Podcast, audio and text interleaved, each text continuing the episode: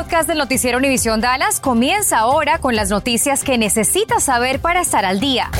Infórmate de los principales hechos que son noticia aquí en el podcast del noticiero Univisión Dallas. Por su propio pie y acompañado de un abogado, se entregó Timothy George Simkin, de 18 años de edad, sospechoso del tiroteo en la preparatoria Timberview del distrito escolar de Mansfield, en donde reportaron cuatro heridos. La policía lo detuvo sin incidentes y le impusieron por el momento tres cargos de asalto agravado con un arma de fuego. Bienvenidos a Noticias 23. Tenemos cobertura en equipo ante la emergencia que desató este tiroteo esta mañana en la preparatoria Timberview del Distrito Escolar de Mansfield en Arlington. Cintia Cano está en la escena con los hechos. Andrea Rega en el Centro de Reunificación de Padres de Familia con alumnos en Mansfield y Laura Cruz es con información sobre la identidad y vida del presunto responsable. Pero antes, estas son imágenes del Hospital Medical City en Arlington, en donde se encuentran tres de las personas lesionadas. Una de ellas la reportan en condición crítica. Vamos con Cintia Cano, que está en la escuela Timberview. Adelante, Cintia, te escuchamos. Aún hay algunos policías aquí en la preparatoria después de lo que fue un gran operativo policíaco que involucró hasta agentes federales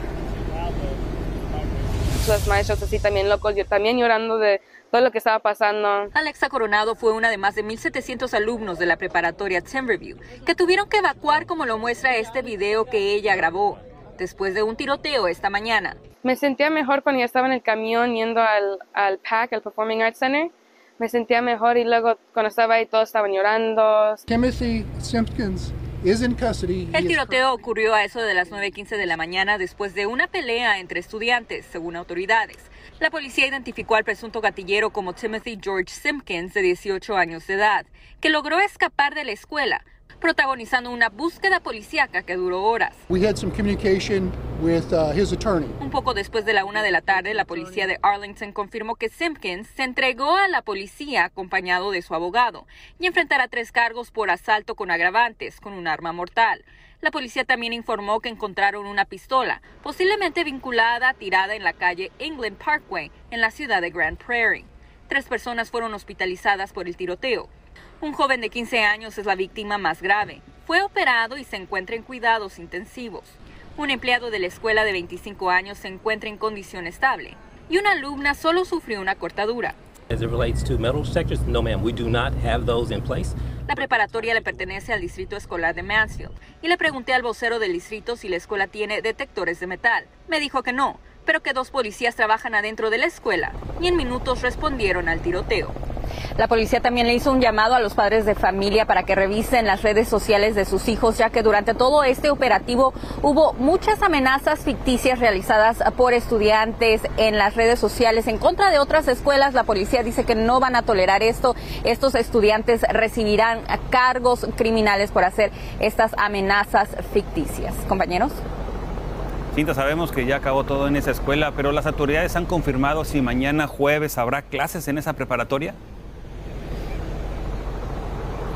El Distrito Escolar de Mansfield acaba de enviar una carta a los padres que mañana no habrá escuela. También se cancelaron todas las actividades extracurriculares el día de hoy. Ahora pasamos con mi compañera Andrea Rega, quien se encuentra en el punto de reunificación familiar con las pues las experiencias de estos padres que tuvieron que recoger a sus hijos el día de hoy. Andrea. Bueno, para muchos padres, sin duda alguna, este ha sido el peor día de sus vidas, un día que comenzó con muchísima angustia y siguen sin saber a ciencia cierta cuál va a ser el próximo paso que van a tomar para ayudar ahora a sus hijos. Estamos en el centro centro que fue utilizado durante todo este día como el punto de reencuentro entre estudiantes y padres. Aquí desde muy temprano vimos llegar un ejército de policías, de agentes del FBI y también efectivos de la Oficina de Tabaco, Alcohol, Armas de Fuego y Explosivo, agencias que enseguida se reunieron o se unieron a esta investigación. Mientras muchos padres desesperados esperaban en fila bajo el sol por sus hijos, al menos vimos a una persona salir en camilla. No está claro si fue por una condición de salud, por el calor o el mismo estrés de toda esta situación. Lo cierto es que a eso del mediodía vimos llegar a los primeros autobuses escolares cargados con estudiantes de la preparatoria Timberview para reunirlos con sus padres, sus familiares desesperados. yo quería correr rápido porque no sabe uno realmente qué es lo que está pasando y luego le hablaba a ella y no me contestaba. Fue una angustia muy grande, no nomás para mí, para todo mundo. Y yo pienso que todo esto es lo que estamos pasando y lo que se ve en todas partes, es que dieron permiso para que eh, cualquier persona, sin, sin, eh, sin ah, investigarla, sin nada, este, portara un arma. Por eso los, los niños que están en la escuela eh, pueden ir a comprar una pistola porque ya tienen 18 años. She said, Mom, this is not a drill. We're on lockdown and I love you. Bueno, esta madre dijo que su hija le escribió y le dijo, mamá, esto no es un simulacro, estamos aislados, estamos en lockout, te amo. Esa mujer me dijo que cuando leyó la última frase sintió que el mundo se le vino encima. Ana María. Andrea, ¿y cómo es el proceso de entrega de estudiantes a sus familiares? ¿En qué consiste? Bueno, es un proceso, más bien fue un proceso bastante largo porque obviamente se estaba haciendo con bastante seguridad. Ese proceso aparentemente ya terminó, ya no hay fila, esa fila que vieron en mi video ya no está eh, y ya vimos salir a los últimos padres con, sus eh, hijos eh, directo para su casa, pero una madre con la que hablé me dijo que una vez que entraban, pues tenían que llenar una planilla y dar su ah, identificación y esperar en un cuarto a que verificaran su identidad para poderlos reunir con sus hijos. Obviamente algo, un proceso bastante seguro para tratar de entregar a los hijos a la persona, em, obviamente que tenían que entregar. Em, esta señora me dijo que obviamente salió de aquí hace apenas cinco minutos, estuvo cuatro horas esperando por la entrega de su hijo. Me dijo que iba directamente a su casa, ahora sí, a hablar con su hijo a ver qué ayuda psicológica necesita y fue lo mismo que me dijeron muchos padres con los que hablé esta tarde. Ana María. Gracias, muchísimas gracias, Andrea. Pero, ¿qué es lo que sabemos hasta el momento de este joven sospechoso del tiroteo? Vamos a ver, miren, él vivía demasiado cerca de lo que es la escuela. Miren, Vivía, y de hecho vive, en Harris Ridge. Tres cuadras adelante está la preparatoria, está en la calle Watson. Realmente son cinco minutos de su casa a la preparatoria. Tenemos más información con Laura Cruces. Vamos contigo, Laura. Compañeros, este joven de tan solo 18 años se convirtió en el más buscado del norte de Texas por algunas horas, como ustedes decían, hasta que decidió entregarse. Pero les digo, una vez que la policía de Arlington dio a conocer su nombre, su identidad y también la descripción del vehículo donde habría huido que era un Dodge Charger plateado, nos movilizamos hasta su residencia, ese que les decía Ángel, en este vecindario a escasas cuadras de la escuela. Y les cuento que con una orden judicial el equipo SWAT ingresó a la del jovencito, donde estaban parte de sus familiares. Y puedo decirles que los vecinos estaban sorprendidos. Sin embargo, Sinkins no estaba allí. Cerca del mediodía entregó, decidió entregarse voluntariamente en la estación de la policía de Arlington y como saben ahora y le comentábamos, enfrenta tres cargos por asalto agravada con arma mortal, con una fianza de 75 mil dólares. Esto sería 25 mil dólares por cada caso, por cada víctima. Y también les puedo confirmar que la policía me dijo que ciertamente el joven fue detenido en el estacionamiento de la policía. Allí fue esposado donde llegó con su abogado, permanece en la cárcel de la ciudad de Arlington y se espera que se presente frente a un juez el día de hoy a las 6 de la tarde. Además les digo que consulté tanto a la policía de Arlington como al condado Tarrant para saber si este jovencito ya tenía antecedentes penales. Y lo único que pudimos conseguir hasta el momento es una citación de este mismo año por conducir a exceso de velocidad a una zona escolar. Pero por supuesto, compañeros, más información se irá conociendo con el paso de las horas, así que estar muy atentos. Vuelvo con ustedes. Estás escuchando el podcast del noticiero Univisión Dallas. Bueno, ya hace poco más de tres horas el Distrito Escolar de Mansfield informó acerca de la cancelación para el día de hoy de todas las clases o actividades extracurriculares. Además, como nos confirmó hace apenas unos minutos Cintia Cano, este distrito educativo informó también de la cancelación de las clases en Timberview para el día de mañana. Está en contacto con las autoridades escolares. En tanto, el vicegobernador de Texas, Dan Patrick, fue el primero del gobierno de Texas que se pronunció en torno al tiroteo al señalar que los tejanos están desconsolados y pidió orar por todas las víctimas para que se recuperen por completo.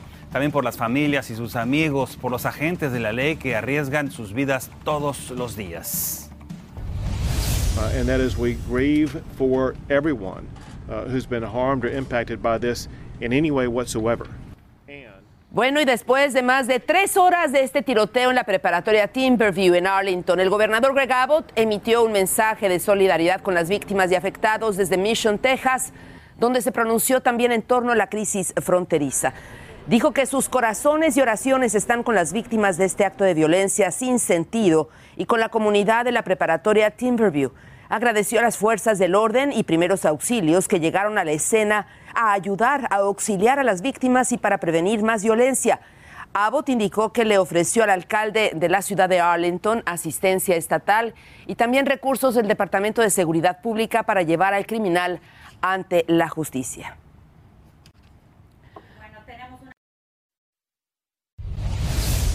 Si usted vive en la ciudad de Dallas y aún debe la renta o tiene problemas con su hipoteca debido al coronavirus, mañana hay un evento de asistencia en el que le pueden ayudar. Habrá personas que hablan español y no importa su estatus migratorio. ¿Los indocumentados también pueden aplicar? Es, ah, este programa no requiere ah, un cierto tipo de documentación ahí. Ah, por esto, solo necesita como un foto uno de los requisitos es que tenga un bajo ingreso promedio anual. El evento es de las 3 a las 6 de la tarde en el Eastfield Campus del Colegio de Dallas en Pleasant Grove.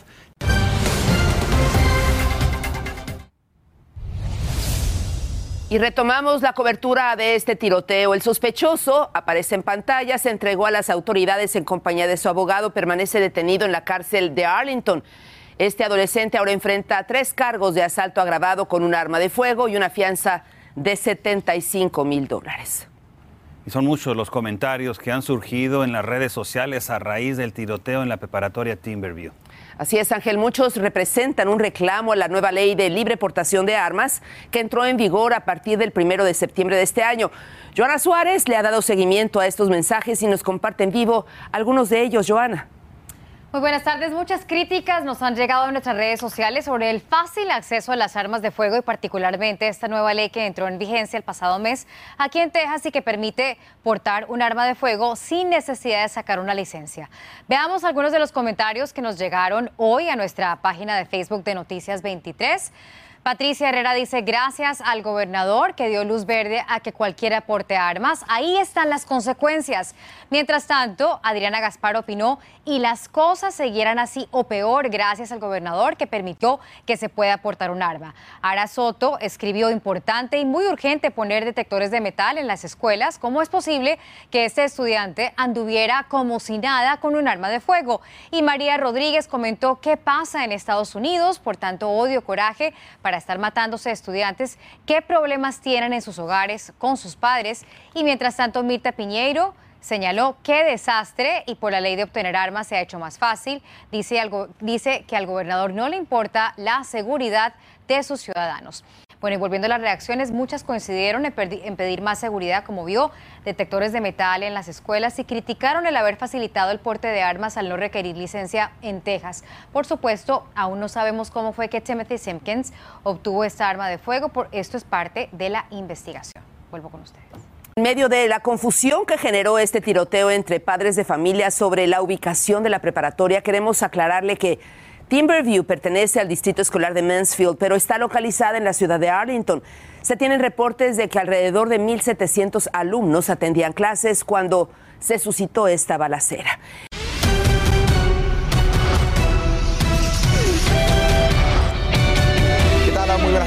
Los Dallas Cowboys decidieron desprenderse de Jalen Smith, una noticia que le cayó por sorpresa al vestuario, considerando que en el 2019 le habían ofrecido una extensión de contrato por 64 millones de dólares. Pero hay dos realidades. La primera, el jugador de 26 años no había cumplido con las expectativas las últimas dos temporadas. Y segundo, los vaqueros encontraron en Micah Parsons a su sustituto, además de contar con varios en su posición en Leighton Van Keanu Neal y los novatos J. Box y Luke Gifford. Ezekiel Elliott, quien no entrenó hoy por una molestia en su rodilla, lamentó la partida de Jalen y con respecto a Zeke, a pesar de la molestia, dijo estar listo para jugar el domingo ante los Giants. No es un secreto que los Texas Rangers tuvieron una temporada para el olvido últimos en su división, 102 derrotas en 166 partidos, pero un pelotero se lució al punto de romper casi todos los récords, siendo solo un novato. Adolis García, apodado El Bombi, tuvo una campaña extraordinaria. Primero en cuadrangulares con 31, la cifra más alta para un novato en la historia del equipo, 90 impulsadas también primero en esa categoría, 16 asistencias desde el outfield, también número uno. Es decir, el cubano definitivamente es candidato al novato del año con el y con el guante ha destacado. El ganador será seleccionado en noviembre.